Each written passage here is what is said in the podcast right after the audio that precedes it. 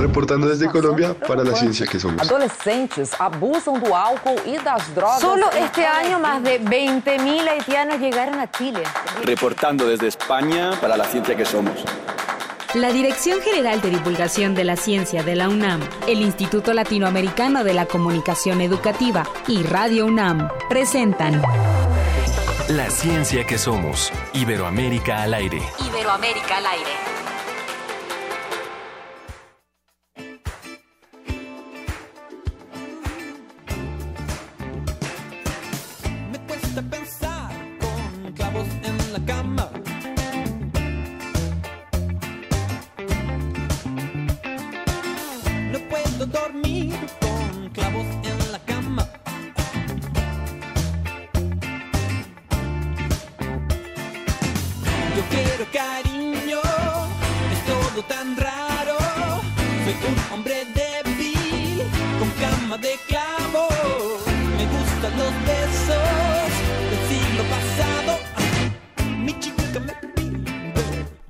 Mientras escuchamos a de, de la radio Donoso con Cama de Clavos, iniciamos esta emisión de la ciencia que somos. Me da muchísimo gusto saludar a mi compañera Sofía Flores. Hola, Ángel Figueroa, que ya andas por acá con nosotros. Ya todavía acomodándonos con los horarios.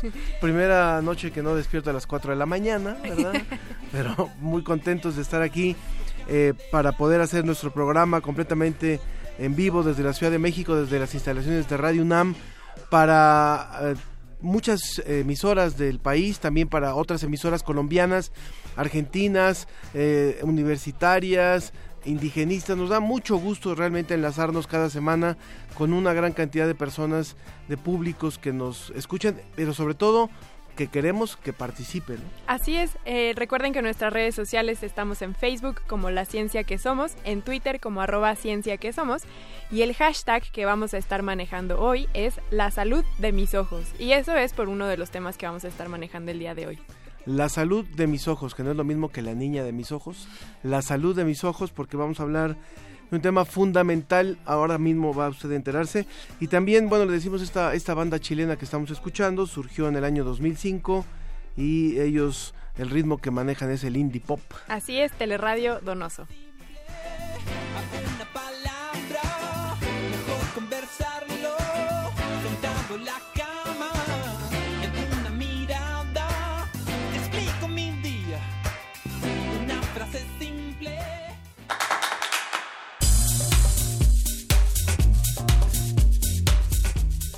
Desde España, el día de hoy tendremos la colaboración de la Agencia de Noticias para la Divulgación de la Ciencia y la Tecnología, DICIT. Posiblemente usted está ya, apenas empezaron las campañas y ya está cansado de todo este momento en el que estamos, pero finalmente hay un, hay un punto que es fundamental y es también hacer el análisis de cuáles son las propuestas en ciencia, tecnología e innovación que traen los candidatos a la presidencia de la República y la UNAM está haciendo algunos foros muy interesantes, de eso también vamos a hablar hoy. Como les dijimos, el hashtag de hoy es la salud de mis ojos y eso es porque hoy vamos a estar hablando del glaucoma.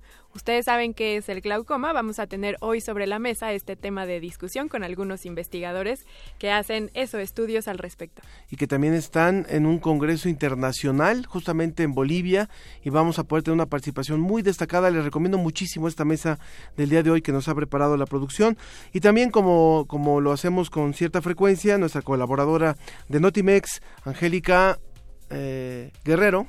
Angélica Guerrero nos va a platicar acerca de las supercomputadoras, es parte del tema, de los temas que tenemos para, para el día de hoy.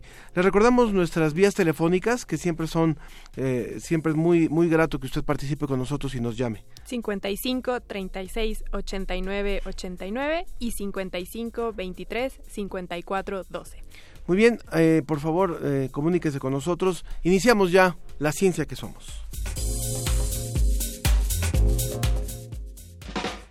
Reporte desde España. Agencia Iberoamericana para la Difusión de la Ciencia. DICIT.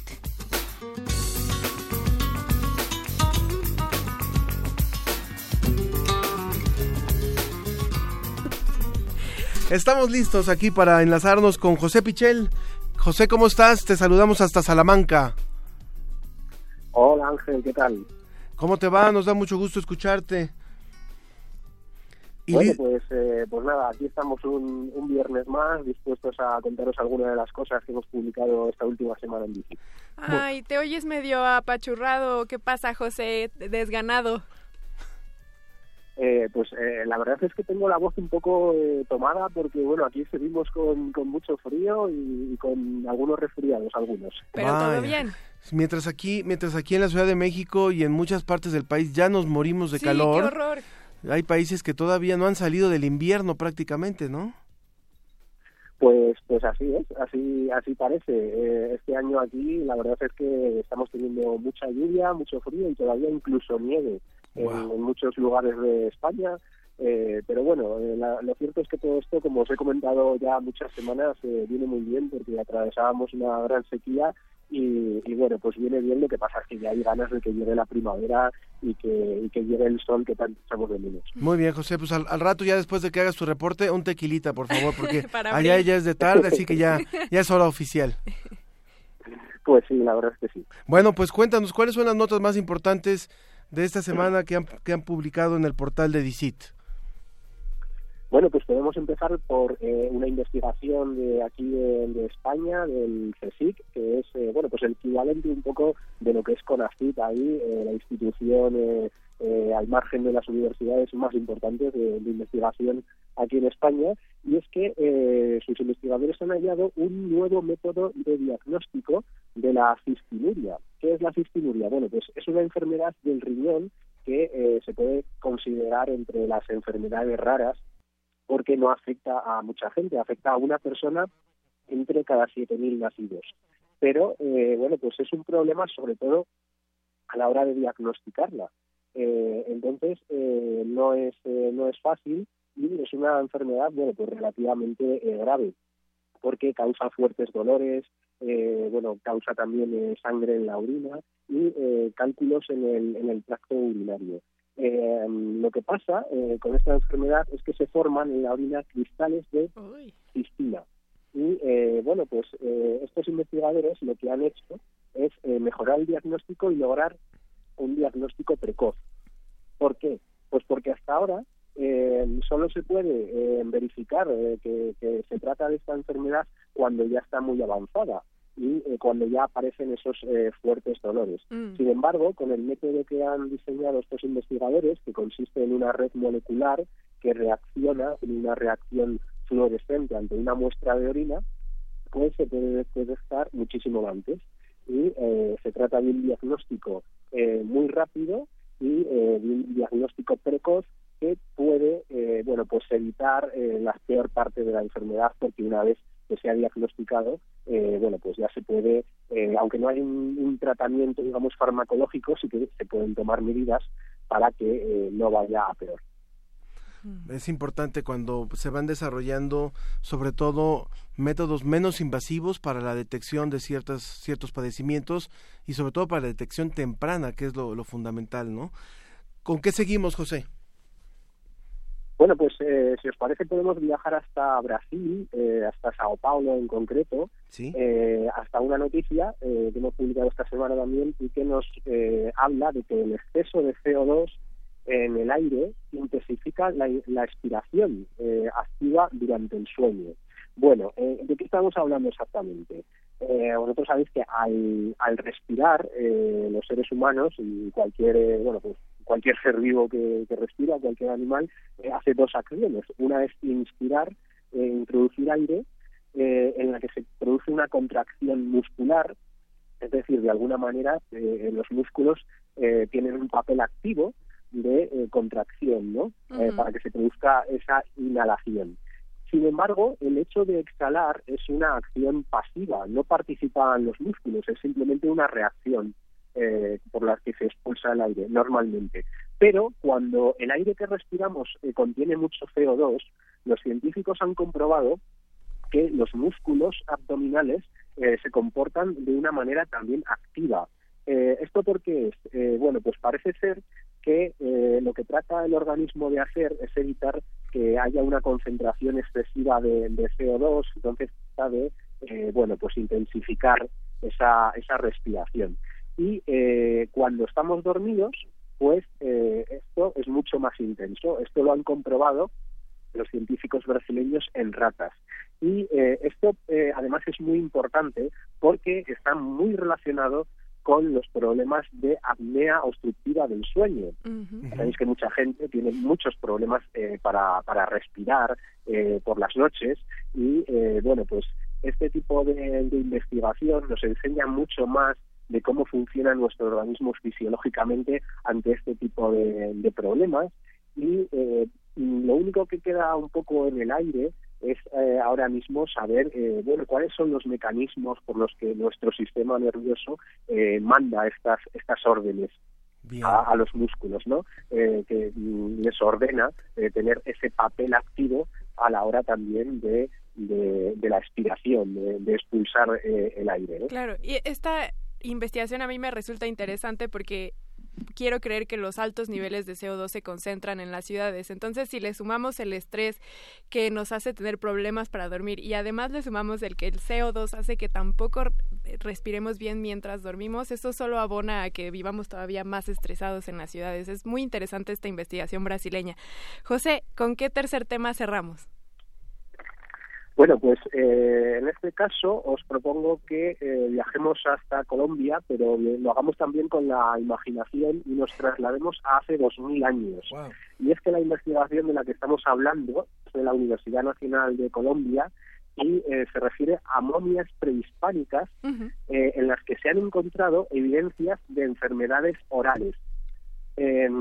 resulta que investigadores de, de allí de, de Colombia, pues eh, han aplicado un TAC, es decir, un sistema de, de imagen por tomografía, a en lo que es el cráneo y la zona bucal de estas momias. Ajá. Y con eso eh, han hecho una reconstrucción en 3D y han analizado un poco, eh, bueno, pues cómo estaban eh, sus dientes, su mandíbula y todo el sistema eh, bucal. Uh -huh. Porque además lo que lo que tratan de hacer con todo esto es conocer mucho más acerca de su estilo de vida, su alimentación, qué problemas dentales eh, podían tener en, en, aquel momento. Y han encontrado cosas muy curiosas y que, y que, bueno, en realidad no se diferencian tanto de los problemas que, que podemos tener nosotros hoy en día, a pesar de que su alimentación posiblemente era, era bastante diferente. Mm. Han encontrado muchos indicios, sobre todo, de enfermedad periodontal, es decir, inflamación de las encías, uh -huh. que eh, bueno acaba provocando daños en los dientes y efectivamente esos daños se reflejan en las imágenes que han conseguido de, de estas momias.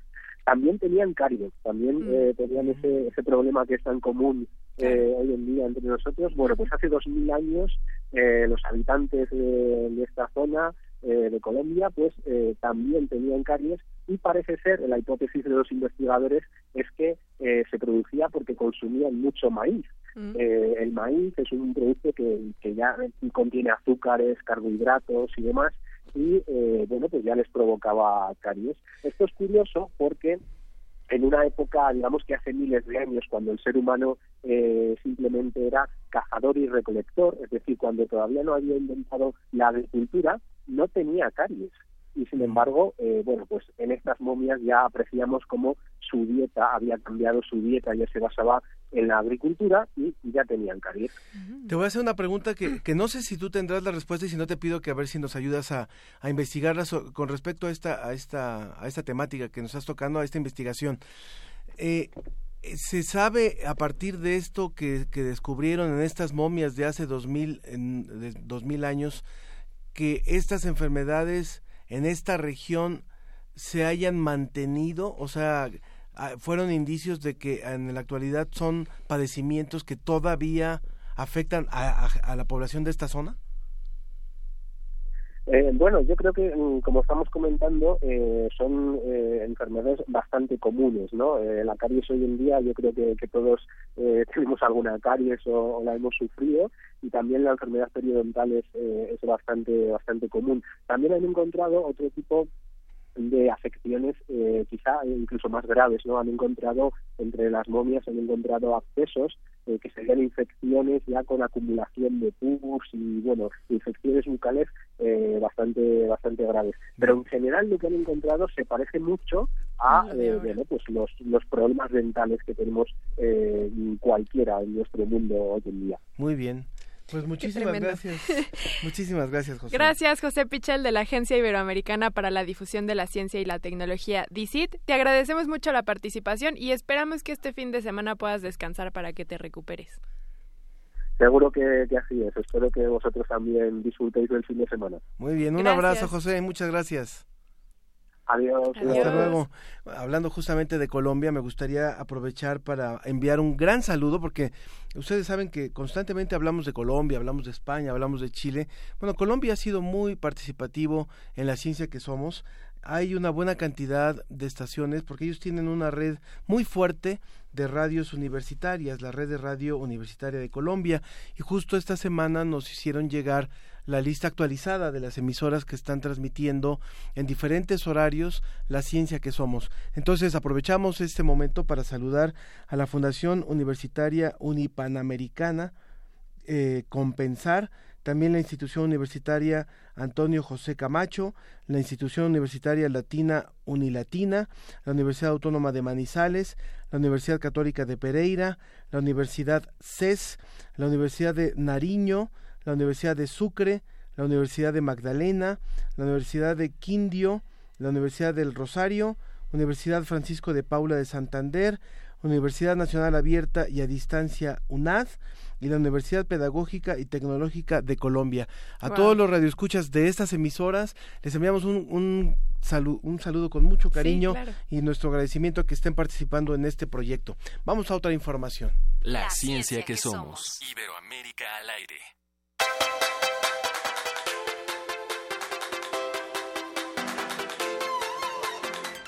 Estamos aquí bailando en la cabina, eh, porque además tenemos un integrante de la producción que está aquí adentro con nosotros. Hola Edwin, Edwin Ramos, ¿cómo estás? Hola, muy bien, Sofía Ángel. Buenos días Buenos a días. Hola. a nuestro auditorio.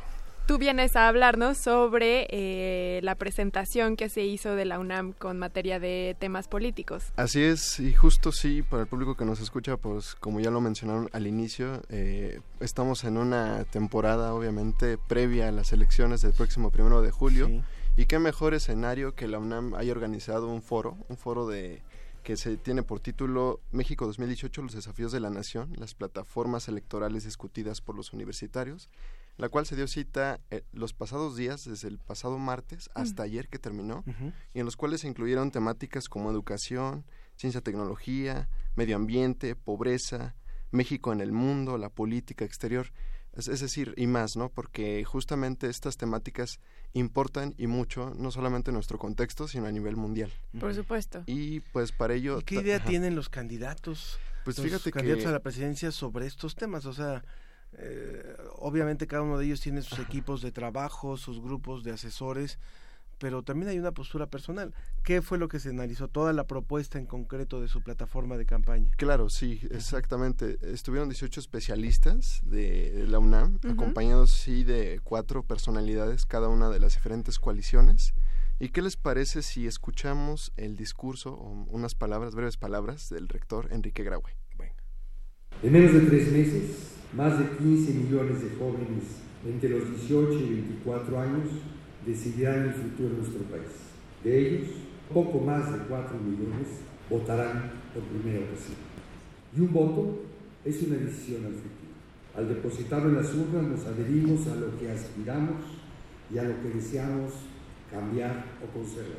Pues yo sé que en ustedes está la responsabilidad y madurez necesarias para determinar el rumbo de nuestro país.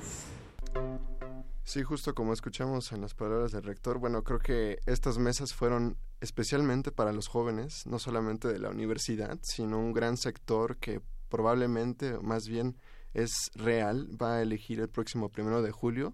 Y con base en estas temáticas que tú ya mencionabas que, que se habló, pues básicamente fueron, fue una especie de debate en el que una moderadora pues les decía, bueno, les daba el, el orden, el tiempo, y básicamente bajo estas temáticas que nos importan, en este caso en el programa de la ciencia, se habló de medio ambiente. En este caso, el doctor Sarucán iba a estar presente en esa mesa, no obstante, no, no, no, No estuvo por cuestiones de fuerza mayor.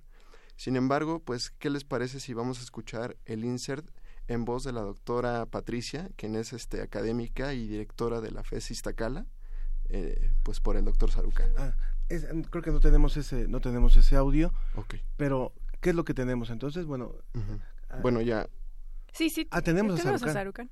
muy bien.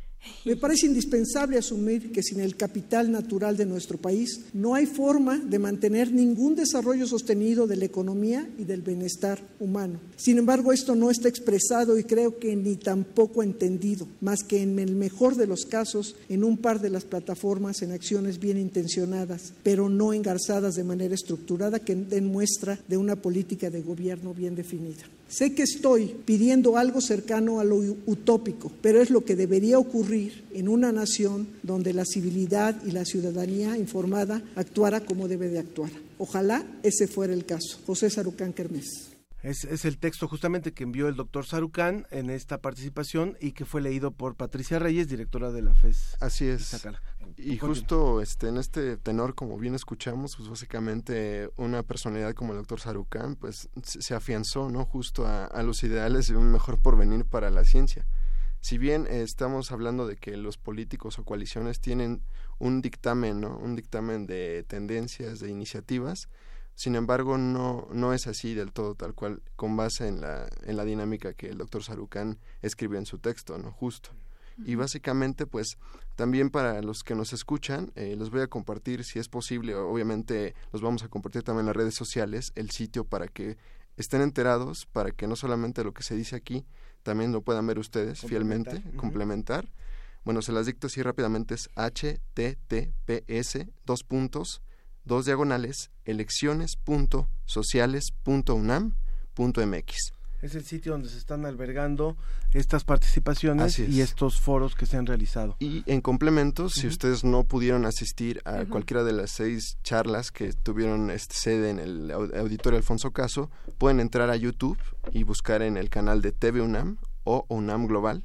Y ahí van a encontrar íntegramente todas las mesas que se dieron cita desde el pasado martes hasta el día de ayer. Que además, perdón, estas discusiones tienen también relevancia para todo el resto de Latinoamérica porque muchos países latinoamericanos van a estar en elecciones también y al hablar de temas globales también de alguna manera les compete. Entonces también para las personas que nos escuchan fuera de México, estas discusiones pueden ser enriquecedoras para ellos. Sí, claro, y justamente como bien lo mencionas, pues es, es y, como bien- y como lo dije anteriormente, pues es no solamente contextual ¿no? en nuestro país, sino a nivel mundial. Exactamente. Muy bien, pues muchísimas gracias, muchísimas gracias por tu reporte, Edwin. Al Y es importante que en este momento de elecciones, eh, sí nos demos una oportunidad realmente de revisar la, la, la propuesta, la plataforma de cada uno de los de los de los candidatos, puesto que hay hay una una suerte de de desánimo en la Mm. población, lo sabemos, hay una decepción de muchas Sí. cosas que, que han pasado en los, en los últimos años y en décadas, y hay una falta de credibilidad A en un proceso como es el, el proceso electoral. Obviamente, en este caso, pues sí es nuestra responsabilidad como ciudadanos también el, el participar, el exigir, el estar eh, presentes en este proceso y el darle seguimiento porque creo que muchos de los de los políticos han hecho lo que han hecho porque porque nadie los ha vigilado, nadie les ha pedido rendición real de cuentas. Y las instituciones que te- en teoría son ciudadanas no están siendo haciendo su papel de representación, sino que más bien están siendo cooptadas por el mismo poder. Y entonces es un círculo vicioso porque las mismas personas que tienen en sus manos ese poder se retroalimentan entre ellos y no nos dan posibilidades a nosotros de verdad de estar representados. Exactamente. Bueno, pues vamos a continuar con la ciencia que somos. Recordemos algo que ocurrió hace mucho tiempo en un en unas fechas como ahora. Memorias de la ciencia. Efemérides. La Tierra es azul, exclamó Yuri Alexandrevich Gagarin un instante después de lanzar la primera mirada de un ser humano sobre su planeta madre. La Tierra es azul. Tal vez repitieron los operadores de vuelo que desde el cosmódromo de Baikonur, en la entonces República Soviética de Kazajistán, controlaban remotamente el destino de la Vostok 1, el frágil pero complejo cascarón que transportaba el primer hombre que alcanzó el espacio exterior el 12 de abril de 1961. Su proeza lo convirtió en protagonista de la historia y comenzó a cambiar la conciencia que teníamos sobre nuestro hogar en el espacio.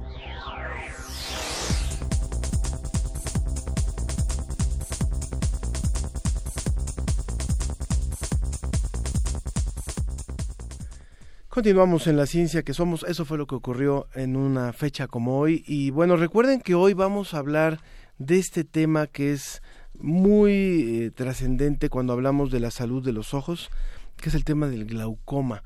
Y por eso eh, es que hemos preparado una mesa que en un momento más vamos a, a iniciar después de nuestro corte. Pero sí le quisiéramos invitar a que, a que aproveche ahora sí que todo lo que quiere saber sobre el glaucoma y nunca se atrevió a preguntar, ¿no? ¿no? ¿Cuáles son los teléfonos? 55 36 89 89 y 55 23 54 12. Recuerden que también nos pueden contactar por nuestras vías de redes sociales, en Facebook en La Ciencia que Somos, en Twitter como arroba Ciencia que Somos. El hashtag que vamos a estar manejando o que ya estamos manejando es la salud de mis ojos. Vamos a tener a cuatro especialistas hablándonos sobre glaucoma. No nada más. Sobre la investigación que hay en glaucoma. ¿no? no nada más sobre lo que es y las causas, sino lo que se está haciendo en investigación para tratar de diagnosticarlo de manera temprana y prevenirlo en la medida de lo posible. Muy bien, así que aproveche, aproveche realmente esta oportunidad. Es curioso porque cuando empezamos a preparar este tema, eh, parecía que no, no había muchas personas in interesadas y nos vamos enterando que ay, pues yo tengo un familiar o mi papá no sé qué o mi tío no sé qué y esa es, es más fuerte de lo que pensábamos. Así que no, no, no, no desaproveche esta oportunidad, comuníquese con nosotros y participe en esta mesa que vamos a empezar en un momento más aquí en la ciencia que somos. Vamos un poquito de música. Vamos un poquito de música antes de irnos al corte y regresando del corte arrancamos esta mesa de, de eh, glaucoma y lo que estamos haciendo, lo que se está haciendo en investigación sobre esto.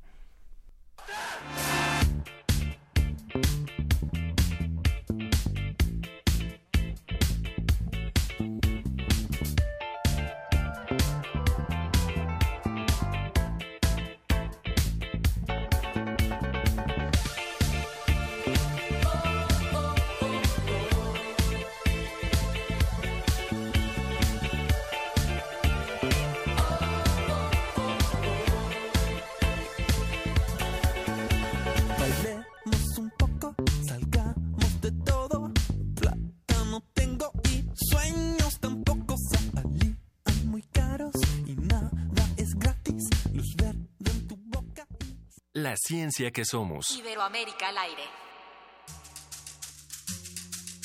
El glaucoma es la segunda causa común de ceguera. 4.5 millones de personas lo padecen en la actualidad, con proyecciones de 11 millones de afectados para el 2020, señaló la Organización Mundial de la Salud. La, la ciencia, ciencia, que, que somos. somos. Iberoamérica al aire. Continúa la, la ciencia, ciencia, que, que somos. somos. Iberoamérica al aire. Escuchas 96.1 de FM. Comenta en vivo nuestra programación. Facebook Radio UNAM. Twitter arroba Radio UNAM. Radio UNAM. Experiencia sonora.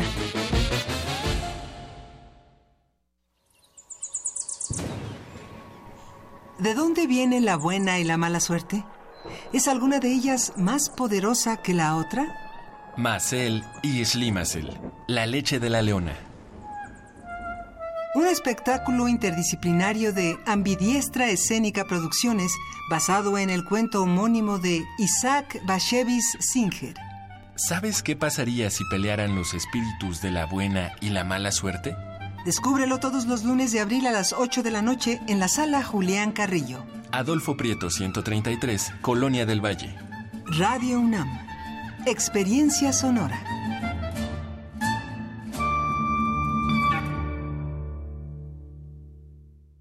Habla Ricardo Anaya, candidato de la coalición por México al frente. De que México tiene que cambiar, nadie tiene duda. El PRI ya se va. La pregunta es qué tipo de cambio quieres. ¿El de Andrés Manuel? A mi parecer con una visión ya anticuada de México y del mundo. ¿O el del frente? Con una nueva manera de gobernar y un verdadero plan que utilice todos los recursos y las tecnologías para resolver nuestros problemas hoy y llevar a México a un futuro mejor.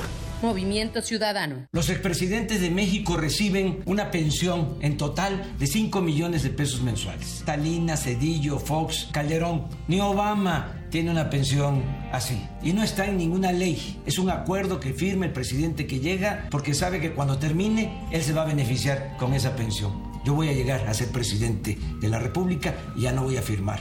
Ese acuerdo se van a terminar las pensiones millonarias a los expresidentes. Andrés Manuel, presidente. Morena. No deberíamos acostumbrarnos a vivir así, a viajar así. No debería ser normal recorrer tres horas para llegar a un empleo, porque en nuestro estado faltan oportunidades. No deberían ser rutina el caos, el tráfico, la contaminación, los camiones destartalados, el mal servicio, el miedo a que pueda pasar algo malo. No deberíamos acostumbrarnos a vivir así. Únete. Necesitamos cambiar el Estado de México de forma radical. En México hay otra vía. Una vía radical.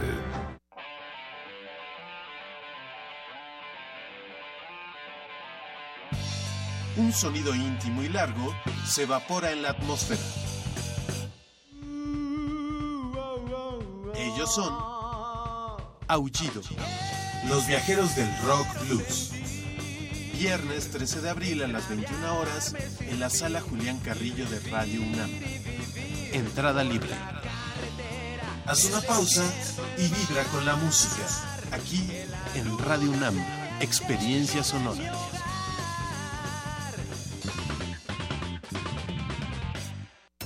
Los acaban de sentenciar. ¿Y qué? Seguro salen al ratito. No, les dieron cadena perpetua. ¿Pero cómo?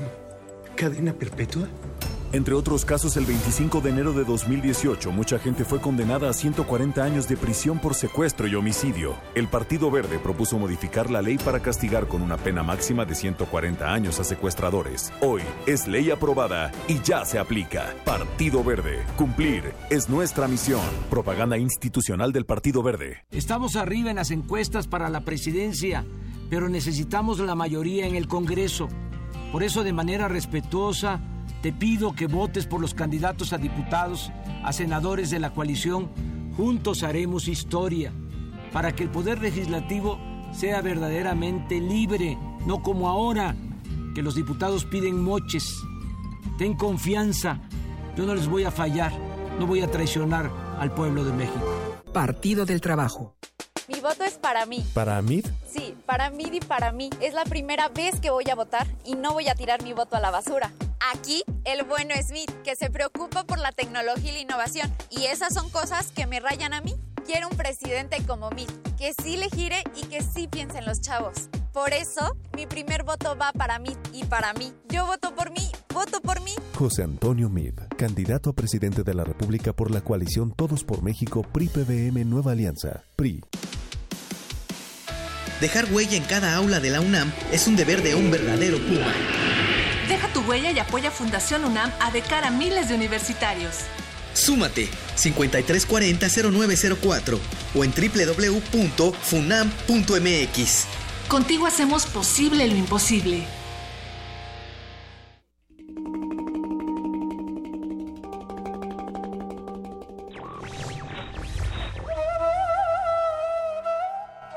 El único hombre que es realmente libre es aquel que puede rechazar una invitación a comer sin dar una excusa. Jules Renard.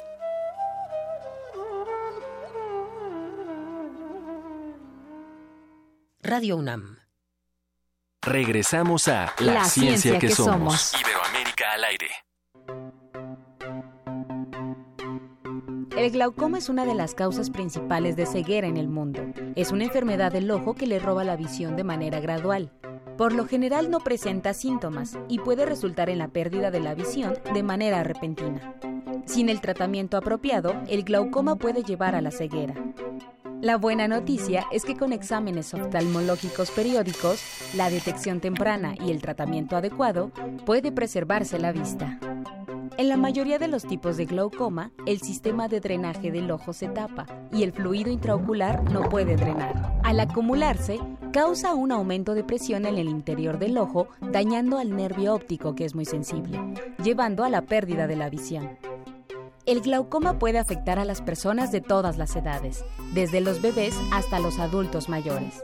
Las personas con mayor riesgo para el glaucoma son las mayores de 60 años, los parientes de personas con glaucoma, personas de ascendencia africana, los diabéticos, los que usan esteroides de manera prolongada y las personas con presión intraocular elevada, hipertensos oculares. La Glaucoma Research Foundation recomienda que las personas con mayor riesgo de desarrollar esta enfermedad se hagan un examen ocular con la pupila dilatada cada uno o dos años.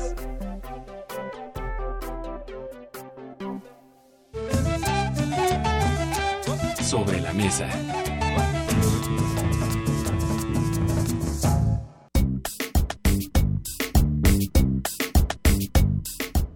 Estamos de regreso en la ciencia que somos para, que somos para dar inicio a la mesa del día de hoy que tiene, sobre que tiene como tema el glaucoma. Y nos da muchísimo gusto dar la bienvenida aquí en la cabina a la doctora Francisca Domínguez Dueñas. Ella es académica de la Facultad de Medicina de la UNAM y además es subdirectora de oftalmología del Instituto Nacional de Rehabilitación Guillermo Ibarra. Muchas gracias, doctora, por estar aquí con nosotros. Gracias a ustedes por invitarme. Es, es muy bueno que los médicos, que los investigadores eh, también participen en el proceso de comunicación de enfermedades como esta que es tan importante, de la cual es tan importante hablar y aunque aparece, a veces parece que no es tan importante porque no, no, no es tan relevante, cuando vamos conociendo las cifras, cuando vamos conociendo la información, nos damos cuenta de que es un foco rojo. Exacto. Le damos también la bienvenida vía telefónica al doctor Rodolfo Pérez Grossman. Él es presidente de la Sociedad Latinoamericana de Glaucoma y director del Instituto de Glaucoma y Catarata. Él es peruano y se encuentra en eh, justamente en Bolivia, en donde se está desarrollando un Congreso Internacional de Glaucoma. Doctor Grossman, bienvenido. ¿Cómo está? Mucho gusto. Un placer estar con ustedes. Muchas gracias por, por distraer un poquito el tiempo en el que están ahí en Congreso para poder conversar con el público latinoamericano que escucha este programa a través de diferentes emisoras en todo, en todo el continente para hablar sobre esta temática en la que ustedes trabajan todos los días. Bueno, es un placer eh, realmente. Eh, yo creo que es muy apropiado difundir acerca del glaucoma, que es una enfermedad silenciosa y que puede llevar a la ceguera que hay que diagnosticarlo a tiempo. Por supuesto. También tenemos en la línea, que también está en este Congreso Internacional de Glaucoma en Bolivia, al doctor Jesús Jiménez Román, quien es cirujano oftalmólogo, especialista en glaucoma y jefe del Servicio de Glaucoma de la Asociación para Evitar la Ceguera en México e investigador del Sistema Nacional de Investigadores de aquí de México de CONACIT. Hola, doctor, buen día. Hola, ¿qué tal? ¿Cómo estás? Muy bien, gracias por estar con nosotros. Gusto en saludarte, Jesús. Gracias. Bueno, pues arrancamos con, con nuestra mesa y, la verdad es que lo más importante y por lo que yo empezaría es eh, por qué hay tanta desinformación desde el punto de vista de ustedes sobre un problema que ustedes mismos le llaman eh, un problema silencioso que llega a ocasionar la ceguera y que es cada vez más frecuente en nuestro país. Doctora. Pues eh, más que desinformación, quizá eh, yo le llamaría eh, problema en general a, a, nivel de salud, de que los médicos, lo que mencionábamos, tenemos que hacer más comunicación con respecto a distintas áreas en las cuales se puede hacer prevención. Entonces es nuestra labor también como médicos hacer difusión sobre enfermedades asintomáticas como el glaucoma, y que eh, tenemos que hacer de conocimiento a la población de cuáles son las medidas que tenemos que tomar para prevenir, en este caso, la ceguera. Yo le llamaría a la mejor eh, que todavía estamos en el proceso los médicos de acercarnos a los medios de comunicación de una manera eh, más importante para tener mayor impacto a nivel nacional y bueno, a nivel mundial, para que la población asintomática se acerque a hacerse revisiones, en este caso oftalmológicas. Yo le quisiera preguntar al doctor Rodolfo, en la cápsula antes de comenzar con la mesa decía que cada dos años tenemos que ir a un chequeo para que nos dilaten la pupila, ajá, para que nos dilaten la pupila y puedan hacer esta observación. Pero ¿hay alguna algún grupo poblacional que sea mayor, que tenga mayor riesgo a desarrollar glaucoma o toda la población en general debería ir periódicamente a hacerse estas revisiones?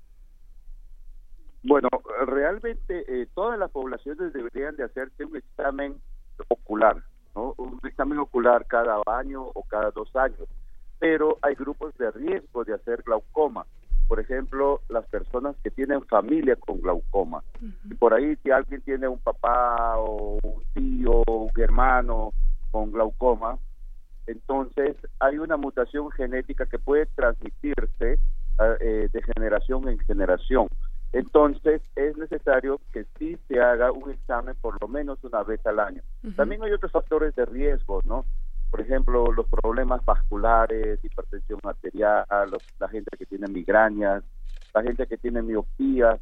Entonces, son personas que necesitan hacerse un examen por lo menos una vez al año. Si no tienen familia con glaucoma, si están eh, en buen estado de salud, igual necesitan acudir por lo menos dos veces al año. Jesús, a mí me gustaría preguntarte eh, si somos ciudadanos de a pie que, bueno, tratamos más o menos de, cuidar nuestra salud y demás, ¿cómo identificar que puede haber un problema? ¿Dónde está la detección temprana? ¿Y cuáles serían como los primeros síntomas para decir, ay, a lo mejor aquí hay un, hay un problema importante? Bueno, mira, este, bueno, saludos a todos, Rodolfo, y a ti Ángel y Sofía. Gracias. Eh, Gracias. Entrando en un tema, gracias. Eh, quisiera comentar algo más en relación a sobre lo que dijo Francis. Realmente ha habido un esfuerzo en la difusión de la enfermedad desde hace muchos años. El Colegio Mexicano de Glaucoma ha instrumentado diferentes programas con el hecho de lograr que esa difusión llegue a toda la población general. Se desarrolló a partir de 1999 el Día Nacional de Glaucoma y a partir de esa fecha continúan los esfuerzos. De hecho, hay un programa de difusión permanente en el Colegio Mexicano de Glaucoma. Se requieren numerosos esfuerzos, apoyos de la comunidad en su conjunto para lograr estos objetivos. Pero es algo que se sigue trabajando y creo que lo vamos vamos vamos logrando éxito. En otro sentido también la comunicación a los médicos es sumamente importante, a los médicos generales, a los especialistas para que conozcan esta enfermedad.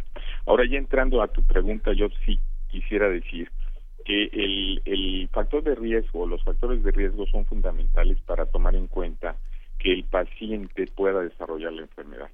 Si nosotros no sabemos cuáles son esos factores de riesgo, me refiero a la comunidad, a la sociedad, eh, pues podemos pasar por alto diagnósticos oportunos tempranos.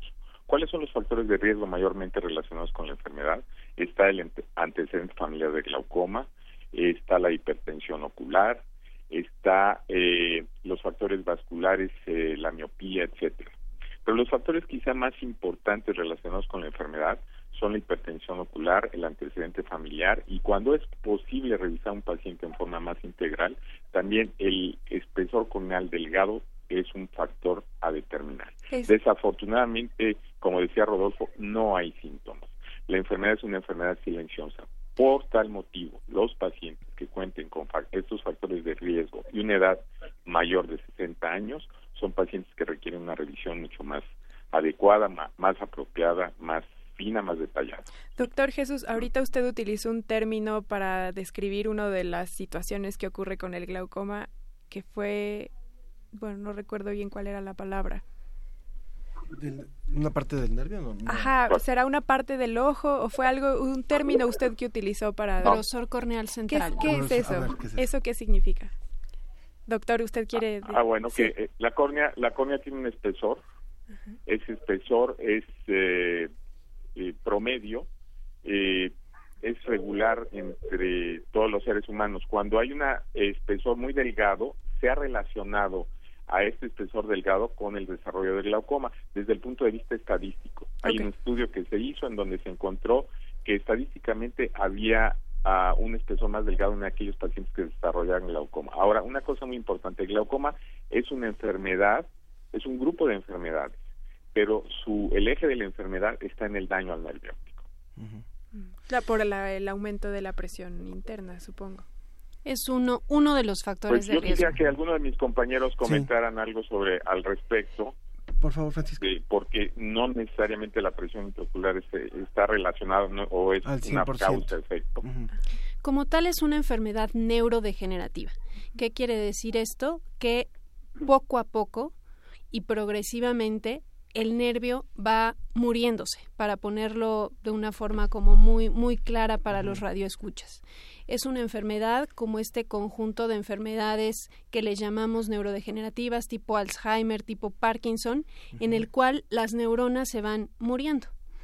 Eh, clínicamente observamos un adelgazamiento del nervio o del anillo neuroretiniano, se vuelve, más, delgado el anillo neuroretiniano. Entonces es una enfermedad neurodegenerativa y es multifactorial.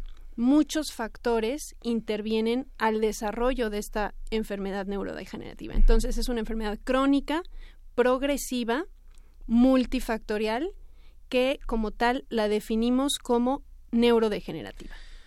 55 36 89 89 55 23 54 12 son las vías telefónicas. Aprovechen si tienen algunas preguntas que hacer a nuestros participantes en la mesa. Eh, que tenemos el hashtag manejando la salud de mis ojos, también en las redes sociales en Facebook, La Ciencia que Somos, y en Twitter, arroba Ciencia que Somos, nos pueden contactar. Yo quisiera preguntar, no sé quién de los tres pudiera ayudarme, pero ¿el glaucoma es considerado un problema de salud pública o todavía no se le considera así? Eh, yo creo que sí, en el sentido de el impacto que tiene en cuanto a la pérdida visual. Es una de las principales causas de ceguera a nivel mundial, de ceguera irreversible, y por lo tanto sí podemos considerarlo un problema de salud pública a nivel mundial. Hay un tema que nos parece muy importante, aprovechando que también está en la línea telefónica el doctor Rodolfo Pérez Grossman, que es presidente de la Sociedad Latinoamericana de Glaucoma. Eh, es el hecho de ver el contexto también eh, latinoamericano. Eh, escuchábamos también en la cápsula de introducción que las, las personas con herencia afroamericana tienen una mayor tendencia al desarrollo del glaucoma. Y esto se sabe gracias a la investigación científica y al estudio de casos. Y en, y en nuestro continente tenemos una fuerte influencia eh, afroamericana. ¿Cómo es esta relación entre esta herencia genética y el padecimiento, doctor Grossman? Sí, bueno, efectivamente hay mayor eh, cantidad de glaucoma dentro de los pacientes afroamericanos o de, la gente afroamericana, pero también dentro de nosotros los latinos también hay alto riesgo de glaucoma, más o menos similar o tal vez un poco mayor que los afroamericanos. Eso es ah. algo importante que hay que tener en cuenta. ¿Más que los europeos, más que los, los anglosajones, por ejemplo? Más que los europeos, más que los americanos. Ah. Realmente eh, los latinoamericanos tenemos mayor predisposición al glaucoma. Ah. Ahora, eh, la parte familiar es muy importante. Eh, como mencioné anteriormente, se sabe que hay genes que tienen eh, relación con el glaucoma y si estos genes se encuentran en las personas, se puede manifestar la enfermedad. Y hablando un poquito de la enfermedad, no necesariamente para tener glaucoma uno necesita tener la presión del ojo elevada. A veces hay glaucomas en los cuales la presión está normal, o en el límite superior, digamos, eh, pero el paciente puede tener glaucoma. El diagnóstico de glaucoma se hace con un examen del nervio óptico. Uno examina el nervio óptico porque, como se ha mencionado, es una enfermedad neurodegenerativa, o sea, trae alteraciones a nivel del nervio óptico. Entonces uno examina el nervio óptico y uno puede hacer el diagnóstico de glaucoma. Y sí es una eh, enfermedad eh, es un problema de salud pública. ¿Por qué? Porque es una enfermedad invalidante. La gente con glaucoma puede ir a la ceguera. Entonces, definitivamente es un problema de salud pública. Entonces, hay que detectarlo a tiempo, hay que hacer campañas de despistaje, hay que hacer campañas informativas acerca del glaucoma y de esta manera la gente pueda acudir a chequearse y poder detectarlo a tiempo. Hay eh, una forma, tal vez, eh, ustedes me van a decir si, está, si estoy en lo correcto, porque justamente yo soy paciente de hipertensión ocular y justamente es eh, algo que hay que vigilar si es que no, se, no se vigila adecuadamente para no desarrollar glaucoma. La forma de explicarle al público cómo es el proceso de la enfermedad, y, a mí siempre me viene mucho la imagen, cuando vemos estas televisiones antiguas de, de, blanco y negro, o cuando las apagábamos, cómo se iba cerrando el circulito hasta el punto central de la pantalla y desaparecía. Así es como se va perdiendo la vista en el glaucoma. De hecho, por eso, a ver si, si estoy en lo correcto, cuando se hacen esos exámenes cada, cada año o con la frecuencia que debe de hacerse, dependiendo de cuando se diagnostique, es que se revisa tanto la calidad del nervio óptico, el estado del nervio óptico, la presión del ojo, pero también en la visión, o sea, el, marco de visión que tenemos para ir viendo si no se va reduciendo la visión del ojo eh, y, eso implicaría eh, hacia los extremos que se está perdiendo visión. ¿Es una descripción correcta, doctora? Sí, definitivamente es correcto. Eh, la pérdida visual en glaucoma es de la periferia ¿no? hacia el centro. Por lo tanto, pues el paciente no nota esa baja visual en estadios tempranos. Y eh, efectivamente, quizás sea una, una comparación muy, muy entendible para los radioescuchas, el hecho de pérdida no de los, visión. No los millennials, porque los millennials no, no, saben de esas televisiones, ¿verdad? Exacto. Porque Majo nos dice que ella no, no, no, se acuerda de esas televisiones, pero bueno. O cuando, o como vemos el obturador de una cámara. ¿No? A lo mejor así se va cerrando, pero no de las digitales, ¿eh? Bajo, bueno, sí, eh, tenemos una, un comentario en Facebook, pero antes de pasar a los cuidados que debe tener alguien que ya ha sido diagnosticado, yo quiero hacer una pregunta antes. Ustedes hablan que tiene rasgos genéticos esta enfermedad. Y si tiene rasgos genéticos, entonces el diagnóstico podría hacerse con un screening genético antes de que llegáramos con estos síntomas, o si hay alguna proteína que pueda estar asociada a este diagnóstico. ¿Cómo podría hacerse el diagnóstico a nivel molecular desde antes de llegar a esta situación de tener que irse a dilatar la pupila o decir tengo un familiar, etcétera? ¿Quién responde? ¿Jesús? Sí, eh, mira, este voy a, eh, voy a voy a responder, pero efectivamente hay algunos genes que ya están relacionados con la enfermedad, pero hoy ya todavía no se puede discernir si efectivamente este gen que está relacionado con la enfermedad, esos pacientes que tienen ese gen, todos van a desarrollar glaucoma, o por qué algunos desarrollan glaucomas y otros no, a pesar de tener ese gen particular que está relacionado con la enfermedad.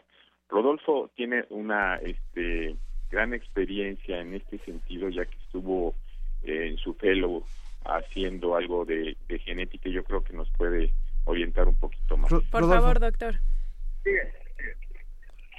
Sí, eh, mire, eh, respecto a la genética del glaucoma, realmente no es un solo gen que tiene que ver con el glaucoma, son múltiples genes y hay diferentes grados de penetrancia, o sea, diferentes grados de que de riesgo de estos genes.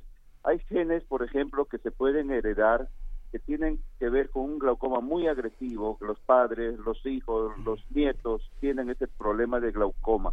Entonces, tal vez en una familia, si uno encuentra el gen, uno podría decir, ok, muy bien, este gen es el causante de glaucoma en esta familia y los nietos o los bisnietos podrían eh, desarrollar glaucoma si es que tienen esta mutación, pero básicamente en grupos familiares, pero no es posible ahora hacer un screening genético y decir usted va a tener glaucoma porque puede tener un gen pero de repente ese gen no se puede manifestar y no desarrolla glaucoma porque recién estamos conociendo la genética.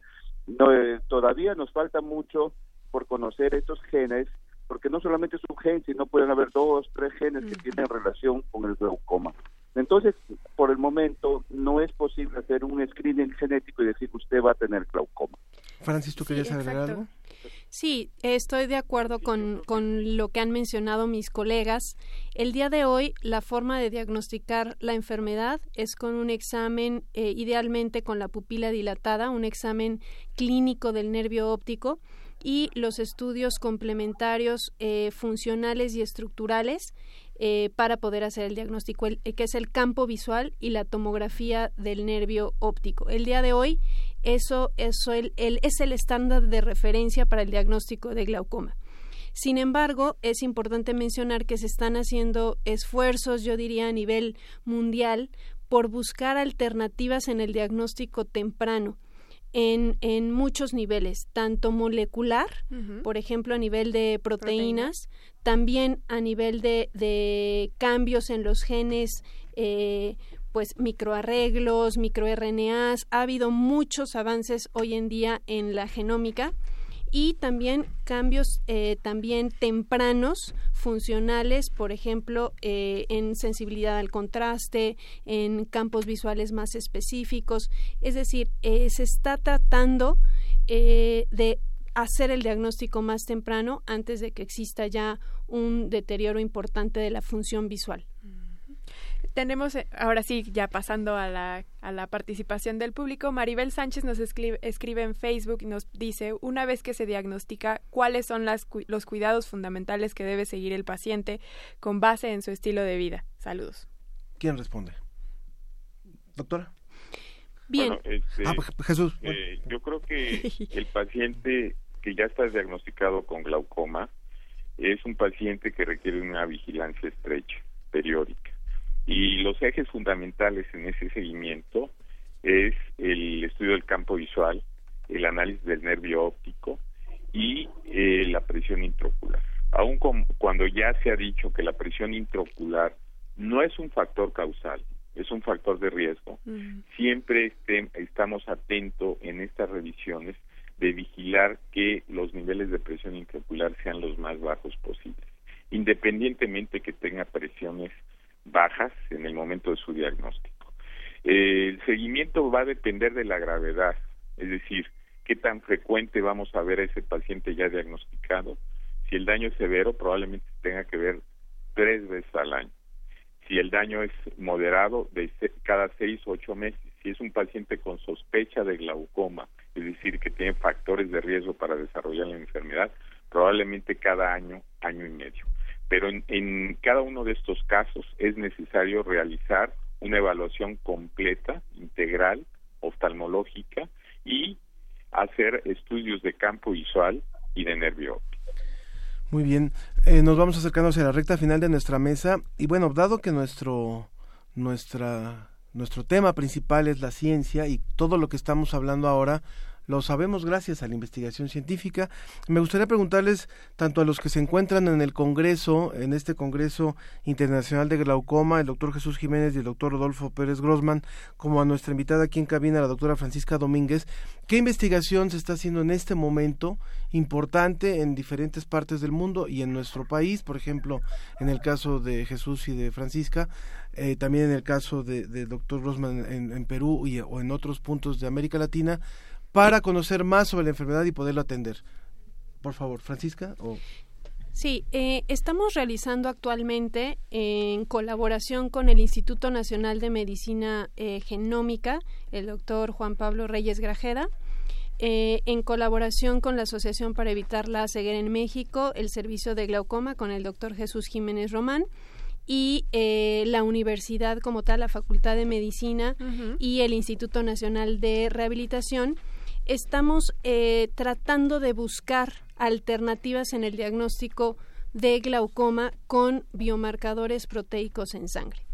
Eh, aún no tenemos eh, resultados todavía, puesto que esto requiere tiempo y, y pues esfuerzo multidisciplinario y interdisciplinario.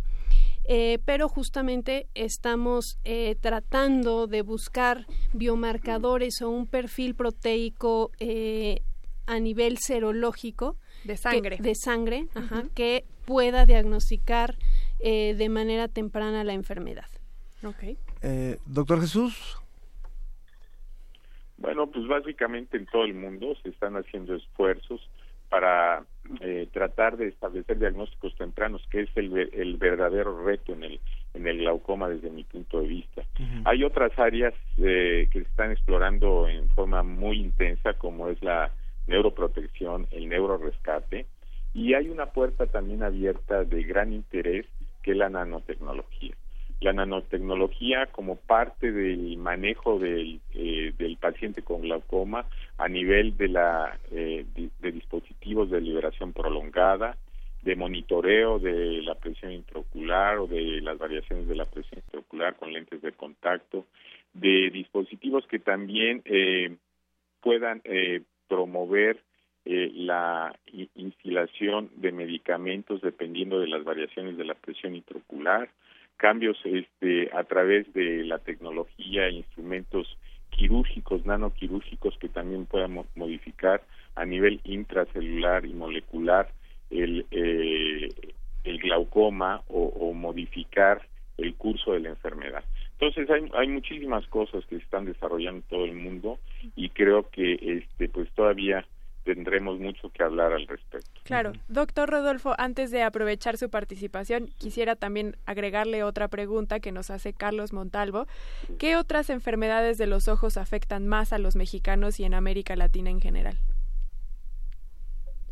Sí, bueno, este, realmente el, el, glaucoma es la segunda causa de ceguera en el mundo, ¿no? La primera causa es la catarata, pero la diferencia de la catarata es que es una ceguera reversible, o sea, uno opera la catarata y el paciente puede mejorar su visión. En cambio, en el glaucoma es una ceguera irreversible. Si el paciente ya perdió la vista eh, por glaucoma, no hay forma de recuperar esa visión. Por eso hay que hacer énfasis en la prevención, detectar los pacientes o la gente que está en riesgo de desarrollar glaucoma y de esta manera diagnosticarlo a tiempo, porque con tratamiento adecuado sí se puede evitar la ceguera. De hecho, que uno trata el glaucoma y queda ahí. Si el paciente tiene un defecto en el campo visual, la idea es que eso no progrese y que quede ahí. Si un paciente tiene un glaucoma muy incipiente, sin daño en el campo visual, que es lo ideal de diagnosticarlo, entonces debe de quedar ahí y no progresar a un defecto en el campo visual. Entonces, yo creo que el problema de glaucoma es, es un problema serio que hay que hacer mucha difusión para que la gente se entere y pueda acudir a sus controles. Respecto a las investigaciones que estábamos eh, comentando, realmente las investigaciones eh, que estamos haciendo es justamente lo que hablamos en la parte genética porque hay genes que tienen que ver con aumento de la presión intraocular, pero también hay genes que tienen que ver con una mayor susceptibilidad a daño en el nervio óptico.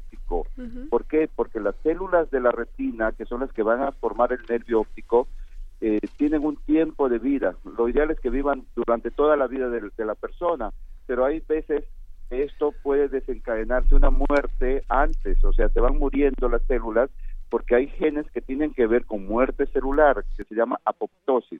O sea, de pronto las células comienzan a morirse y se va desarrollando el glaucoma. Entonces, eso también tiene que ver con la genética. Lo ideal es llegar a un punto en que nosotros podamos controlar los genes que tienen que ver con esta muerte celular.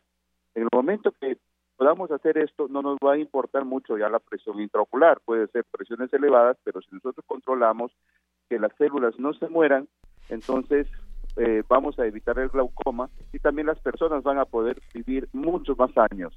Claro, sí, de hecho tenemos aquí una llamada de nuestro público que dice tener glaucoma no significa que vayas a quedarte ciego. Llevo 20 años con glaucoma, mis tratamientos son muy buenos, con gotas y voy a estar muy bien. Eso lo dice Bono de YouTube. O sea, nada más. él, ah, tiene glaucoma y él dice justamente que no quiere decir que nos que, por eso signifique ceguera.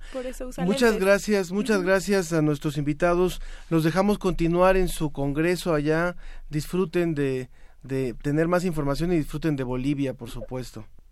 Muchas, gracias, por la invitación, realmente ha sido un placer. al doctor Rodolfo Pérez Grossman, presidente de la Sociedad Latinoamericana de Glaucoma y director del Instituto de Glaucoma y Catarata, muchas gracias. Muchas gracias, gracias, por la invitación. Y al doctor Jesús Jiménez Román, cirujano oftalmólogo especialista en glaucoma, también le agradecemos mucho su participación el día de hoy. Gracias, muy amable. Muchas gracias, Jesús. Hasta luego. Y aprovechamos y, nos quedamos un momentito más, si tú puedes, doctora Francisca, para responder todavía algunas preguntas del público Eh, María Muro, de 61 años, dice, iridotomía sí sirve para prevenir el glaucoma si las revisiones que hacen cuando introducen el lente al ojo para revisar son invasivas, pregunta. Bien, antes de contestar la pregunta, quiero mencionar que hay distintos tipos de glaucoma. Ah. Es un grupo de enfermedades como se mencionó hace un momento. De manera general, las, los podemos clasificar en de ángulo abierto y de ángulo cerrado, primarios, glaucomas primarios y glaucomas secundarios. Los glaucomas de ángulo abierto eh, se refiere a una parte del ojo que se llama ángulo o le llamamos ángulo y es por donde sale el líquido del ojo. Y anatómicamente esta estructura del ojo se encuentra a la revisión clínica abierta, es decir, el sistema de filtración del ojo lo encontramos clínicamente abierto. Y los glaucomas de ángulo cerrado es cuando encontramos esta eh, anatomía de la cámara anterior del ojo cerrada. Entonces, específicamente ya en cuanto a la pregunta, lo que previenen las iridotomías mm.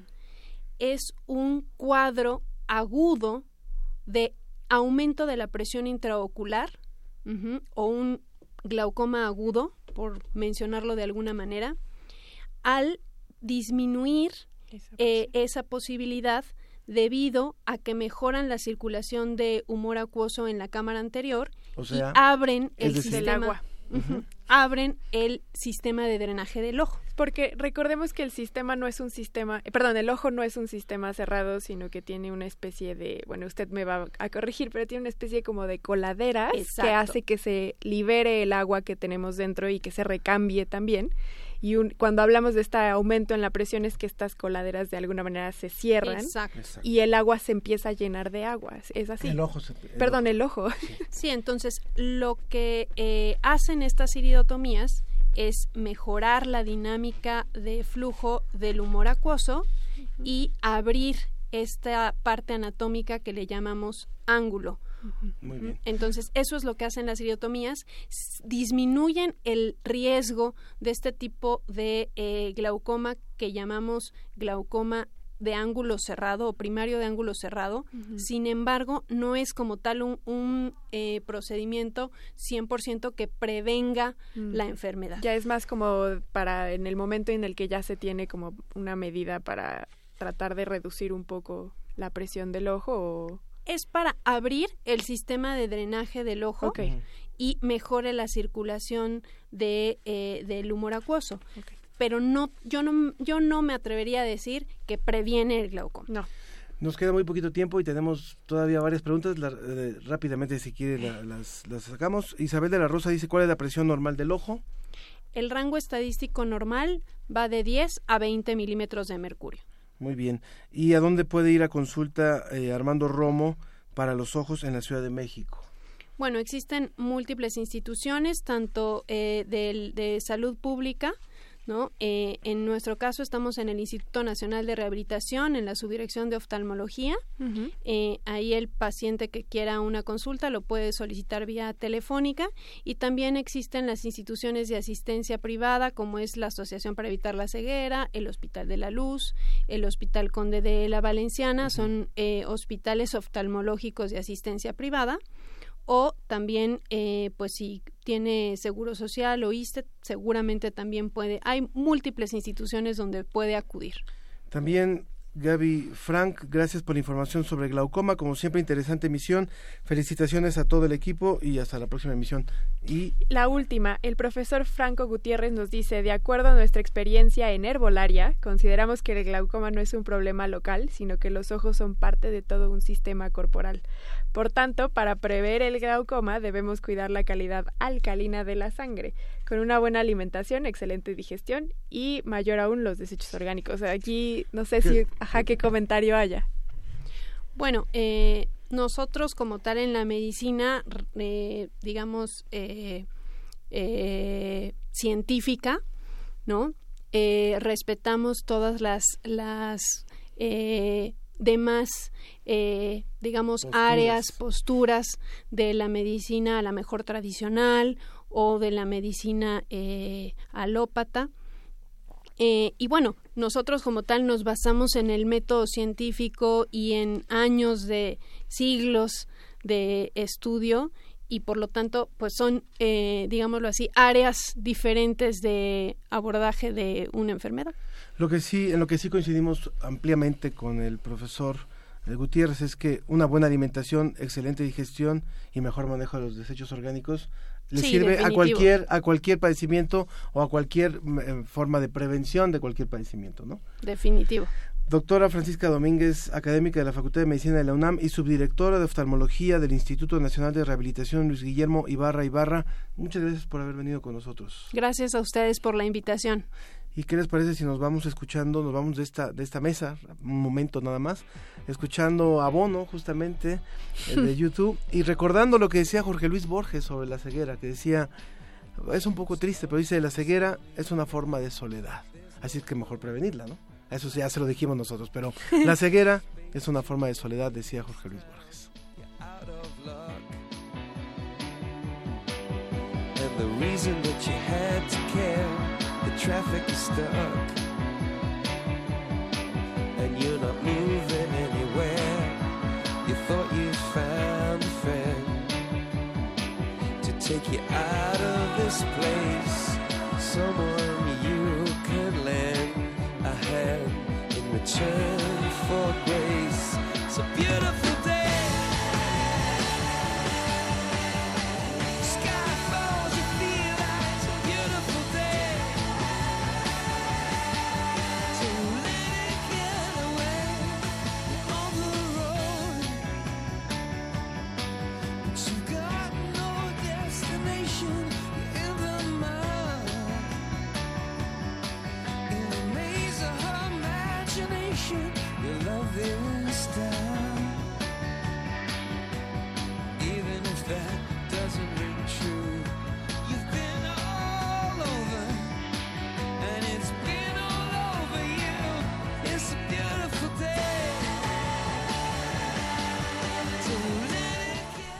Estamos de regreso y siguiendo en este tema de la prevención de enfermedades, vamos a escuchar una cápsula sobre las vacunas, sobre nuestra serie de vacunas.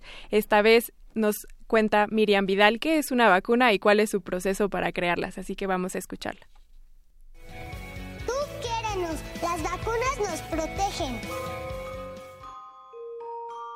Una vacuna es un mecanismo de defensa contra aquellas enfermedades que atacan al cuerpo y pueden causar estragos permanentes. Generalmente las personas se las aplican a sus hijos porque la cartilla médica así lo dicta, pero ¿cuáles son los procesos que hay detrás de ellas? El doctor Ricardo Rutiman, pediatra de la Fundación del Centro de Estudios Infectológicos, FUNSEI, en Argentina, lo explica en pocas palabras.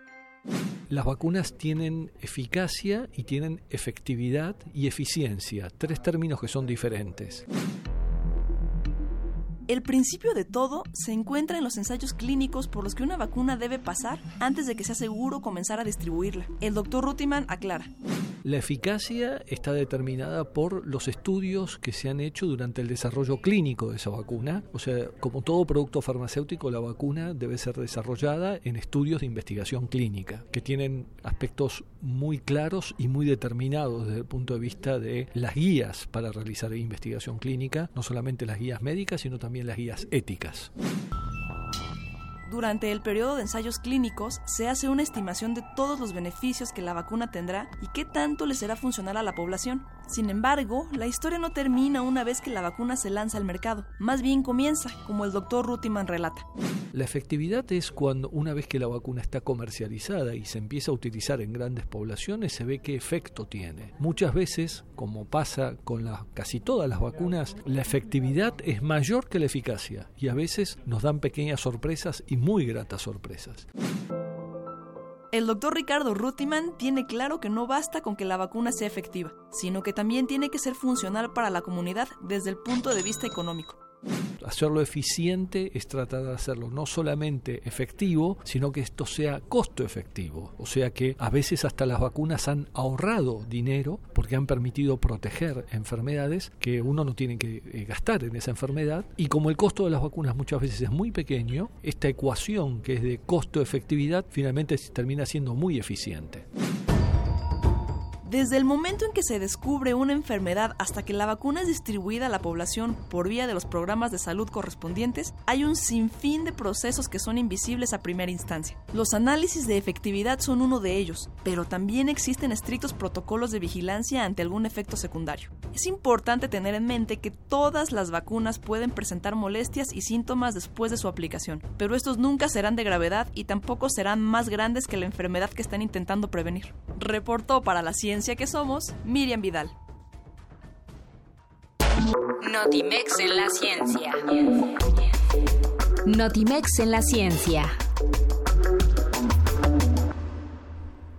Estamos de regreso en la ciencia que somos para escuchar eh, la colaboración de Angélica Guerrero, nuestra reportera de Notimex. Hola Angélica, ¿cómo estás?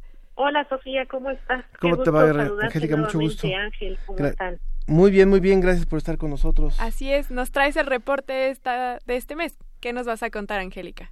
Así es. Eh, esta, esta, en esta ocasión vamos a platicarles de las supercomputadoras o también de las redes de supercómputo.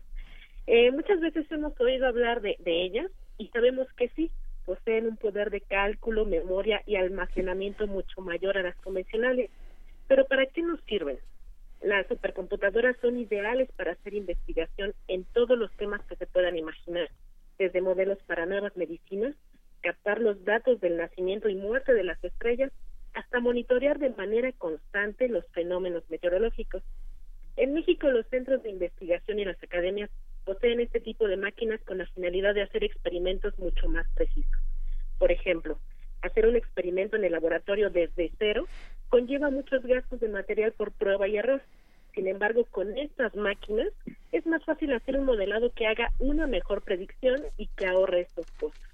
El supercómputo está creciendo de manera tan acelerada que las nuevas máquinas que operarán dentro de cinco años podrán calcular de 10 a las 2 a las 18 operaciones por segundo. Según nos comentó el doctor Isidro Gittler, investigador del CIMBESTAF, quien, es, quien encabeza el grupo de especialistas que impulsó la creación de Abacus. Seguramente la conocerán, la supercomputadora más importante hasta ahora en América Latina. Él nos comentaba que si un ser humano estuviera haciendo cálculos en una calculadora, no le alcanzaría el tiempo que ha existido el universo para hacer lo que estas máquinas harían en un segundo. Ojo, estas máquinas, como les digo, aparecerán en cinco años. ¿Qué es lo que nos va a permitir estas máquinas que van a estar en el mundo? Ojalá que estuvieran en México va a permitir por primera vez establecer modelos en tiempo real de problemas meteorológicos, climáticos, un primer modelo ahora sí completo del cerebro que todavía no lo tenemos en la actualidad.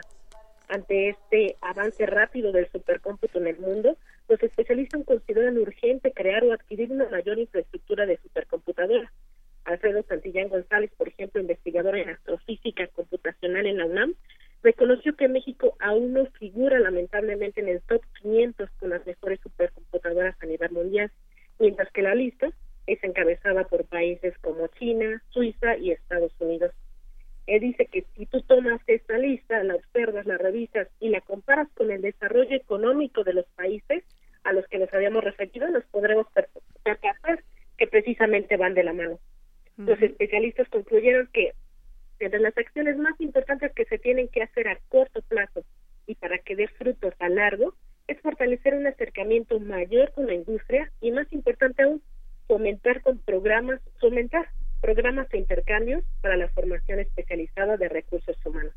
Por último, Ángel y Sofía les cuento que hay diferentes redes de supercómputo en el país, eh, pueden ser por regiones, eh, en la parte del sur, etcétera. Pero recientemente el CONACYT hizo una temática que involucra a universidades como la UNAM, como el CENTESTAF o como, o como la misma UNAM para, para poder eh, trabajar de manera conjunta, hacer congresos, eh, fomentar este tipo de programas para hacer un trabajo en conjunto para las necesidades o problemas que aquejen el país. Es esto lo que les tengo hasta el momento por parte de Notimex. Ángel y Sofía. Muchísimas gracias, eh, Angélica. La verdad es que es, es interesante cómo ha evolucionado el tema del, del cómputo y del supercómputo. Eh, pareciera que ahora nos volvimos cómputo dependientes, ¿no? O sea, ya ahora no, no podrían estar funcionando muchas cosas de la actualidad si no tuviéramos estas herramientas. Así es. Exactamente. y Exactamente es lo que sucede, Ángel, Sofía, estas, estas máquinas ahora nos van a, como decía al principio, eh, en vez de estar en el laboratorio, que por supuesto que el laboratorio es importante para los científicos, pero en vez de que utilicen materiales que a lo mejor tengan errores eh, más frecuentes y pérdidas de recursos económicos, con esta supercomputadora se van a poder hacer predicciones más precisas para evitar este tipo de costos. Y yo también rescato lo que nos comentas, Angélica, de la importancia de hacer inversión en ciencia, sobre todo al principio del programa que hablábamos que los candidatos no han hecho referencia a eso. Pues ahí están los resultados. Dijiste que estamos, no figuramos ni entre el top 500 no no figuramos. Está Brasil únicamente en esa lista. Eso es eh, tristísimo la verdad que en México no tengamos el poder de estas supercomputadoras que nos podrían ayudar a predecir por ejemplo huracán, huracanes o, o movimientos eh, no sé de los inmigrantes no estoy pensando y fíjate que eh, aprovechando rápidamente les comento que que algunas redes de supercómputo por ejemplo del Sinvestaf con la UNAM han trabajado con, con algunas empresas que sí se han sumado, eh, que se han interesado por este tipo de proyectos, por ejemplo, en aviación. Ellos eh, contratan los servicios de estas supercomputadoras o piden investigaciones para saber cómo está la ceniza de los volcanes, que como ustedes saben afecta los vuelos en los aeropuertos y bueno, a ellos obviamente les interesa tener reportes constantes y para eso se necesita una infraestructura grandísima de las computadoras de almacenamiento de memoria y de procesadores. Por supuesto. Angélica Guerrero, eh, corresponsal de Notimex, muchísimas gracias por esta participación. Gracias a ustedes, que estén muy bien. Que estés muy bien. Aprovecho también para saludar a muchas emisoras que se suman con nosotros también hoy.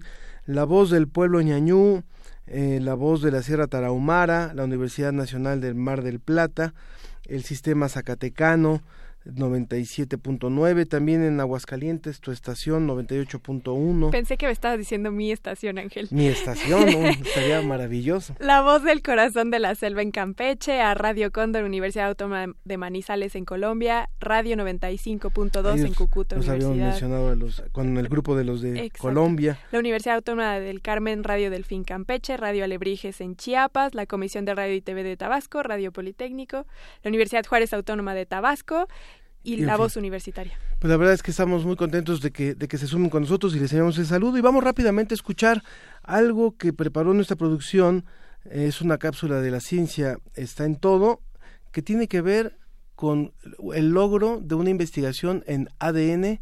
Vamos a escuchar. La ciencia está en todo.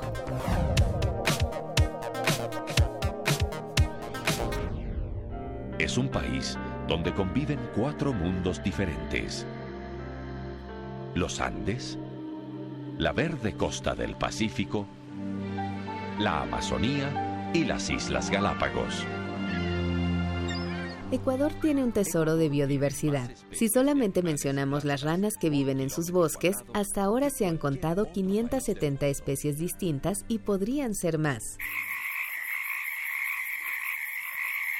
Algunas especies son muy parecidas, lo que dificulta identificarlas visualmente. Por ello, los biólogos recurren a los estudios genéticos. Y fue este tipo de análisis lo que hizo posible identificar recientemente otra nueva especie de rana.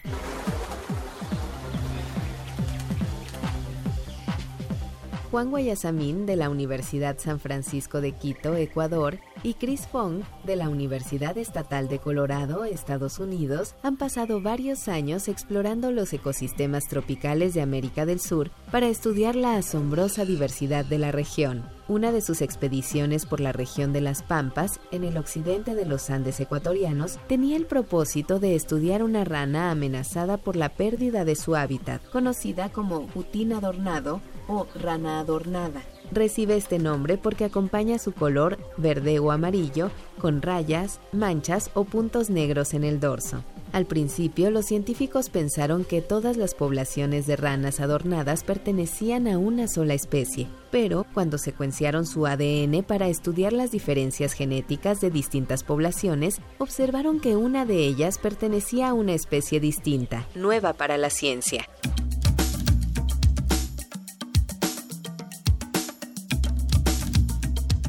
La nueva especie fue bautizada como rana de lluvia ecuatoriana en honor de la belleza, cultura y diversidad de Ecuador y con la esperanza de que atraiga la atención local e internacional hacia las especies y ecosistemas que están en peligro en ese país. Según una teoría, cuando dos poblaciones son separadas geográficamente por un río o una montaña, su intercambio de genes se limita y, en el curso de millones de años, ambas poblaciones desarrollan rasgos distintos, convirtiéndose en dos especies diferentes hasta el grado en que ya no pueden reproducirse entre ellas. Pero la rana de lluvia ecuatoriana parece haberse convertido en una especie separada en ausencia de barreras geográficas, posiblemente debido a las diferencias ambientales entre la zona de baja elevación, donde vive el cutín adornado, y la zona de alta elevación, donde se encontró la nueva especie. Lamentablemente, esta rana recién descubierta ya se considera en riesgo de extinción a partir de los lineamientos de la Unión Internacional para la Conservación de la Naturaleza. Esto se debe a que es más bien rara, su territorio es muy reducido y enfrenta la pérdida de su hábitat por la tala de árboles y la agricultura comercial. En realidad, Todas las especies silvestres de Ecuador suelen tener territorios muy pequeños, en parte por la variedad de ecosistemas y climas que cambian a medida que aumenta la altitud de la impresionante cordillera de los Andes.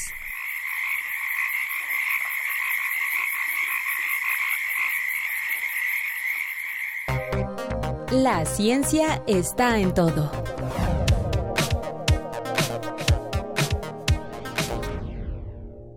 Bueno, les queremos anunciar que la próxima semana, y agradeciendo muchísimo, por supuesto, al director de Radio UNAM, Benito Taibo, vamos a poder transmitir eh, la ciencia que somos desde la fiesta del libro y la rosa, ahí en la explanada de, la Coordinación de Difusión Cultural, donde está el, el MOAC, donde está la sala de Zahualcoyotl, ahí, en todo ese, en, de hecho, en el estacionamiento número 3, se montan una gran cantidad de, stands que promueven bueno, en todo, en todo el conjunto cultural se, eh, se promueve muchísimo la lectura en esta fiesta del libro y la rosa, una fiesta que inició en México hace unos cuantos años como réplica de una fiesta preciosa que se hace en España, justamente eh, con motivo de San Jordi, y es, y es muy particular porque allá la tradición es que los hombres le regalan a las mujeres una flor, y las mujeres le regalan a los hombres un libro.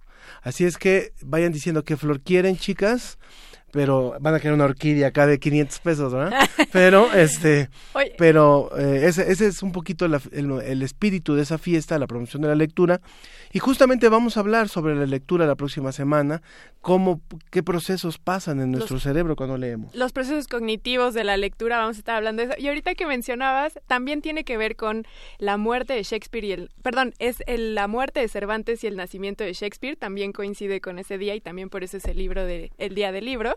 Y me acordé de una frase que dice Serrat que es, siempre le están regalando libros y él dice, ha de ser porque se me nota mucho que me hace falta leer. Entonces igual y también por eso se regalan libros. Exactamente. Nunca está de más leer. Es más, la próxima semana vamos a regalar libros. ¿Qué les parece? Vamos a regalar libros y, flores y nos vaya, y para que nos vayan a saludar. Y yo creo que el hashtag de la próxima semana va a ser leer o no leer. Esa es la cuestión. Leer o no leer. Leer o no leer. Bueno, vamos a agradecer a todo el, a todo el, el equipo de producción de nuestro programa que estuvo en esta ocasión, Susana Trejo y Janet Silva en la producción. En la musicalización y redes sociales, María José Ramírez. En la asistencia de producción, Edwin Ramos. En la operación técnica, Arturo González. Y en la producción general, Claudio Gesto.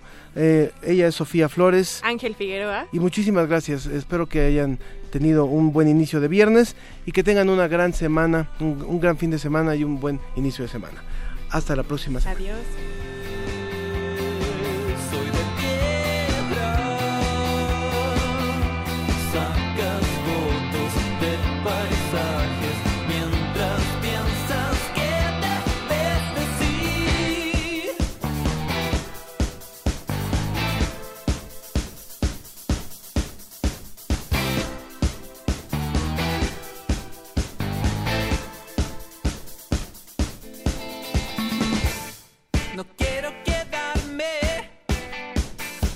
me quiero vestir.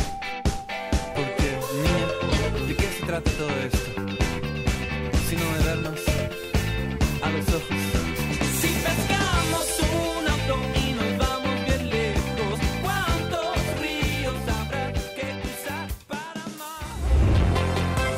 Agradecemos tu compañía. Nos escuchamos la próxima semana en punto de las diez y media de la mañana. La ciencia que somos. Iberoamérica al aire. Una producción de la Dirección General de Divulgación de la Ciencia de la UNAM, el Instituto Latinoamericano de la Comunicación Educativa y Radio UNAM.